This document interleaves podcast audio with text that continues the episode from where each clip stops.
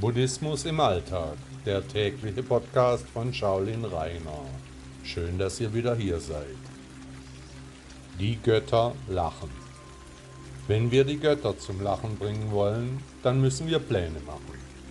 Denn so gut wie nie kommt es so, wie wir es geplant haben. Die Möglichkeit, die dann schließlich eintrifft, an die hatten wir nicht einmal gedacht.